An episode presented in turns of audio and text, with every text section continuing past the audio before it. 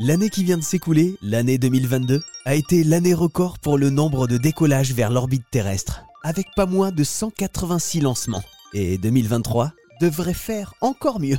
La raison C'est Olivier Sanguy qui nous l'explique.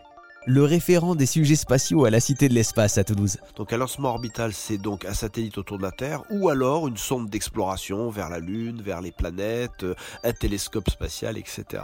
Donc on est passé à 186 lancements orbitaux, c'est 40 de plus par rapport à 2021 et il faut savoir que le lanceur qui a le plus volé, ce sera peut-être pas une surprise, c'est le fameux Falcon 9 de SpaceX, ce lanceur qui dont le premier étage peut voler plusieurs fois, ils ont battu le record d'ailleurs en 2022 avec 15 euh, vols, c'est-à-dire que ce, premier étage a volé 15 fois.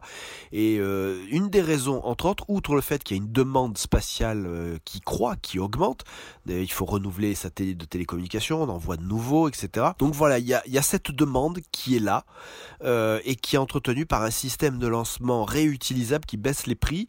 Euh, d'ailleurs, la petite nouveauté, c'est qu'avant SpaceX accordait une remise pour euh, les clients qui osaient entre guillemets décoller à partir d'un lanceur qui revolait. Ben maintenant, la remise c'est terminée parce que le système, ben, ils ont réussi à prouver que c'était aussi fiable qu'un lanceur qui part la première fois. Donc augmentation des vols vers l'espace pour l'entretien des satellites? Voilà, exactement. Et puis on en lance de nouveaux. Et puis il ne faut pas oublier l'énorme importance de l'observation de la Terre. Hein, parce qu'il faut surveiller le climat et euh, la moitié des chiffres qui permettent de suivre l'évolution du climat, la moitié, je dis bien des paramètres, la moitié ne peut se faire que depuis l'espace. Et, j'insiste là-dessus, c'est-à-dire c'est pas la moitié pour bien suivre, c'est que la moitié des mesures ne peuvent être euh, euh, obtenus de façon pertinente et précise que depuis l'espace. Et quand on connaît les enjeux euh, du climat et la surveillance qui est cruciale justement pour l'évolution du climat et le réchauffement climatique, c'est donc essentiel d'envoyer de nombreux satellites dans l'espace.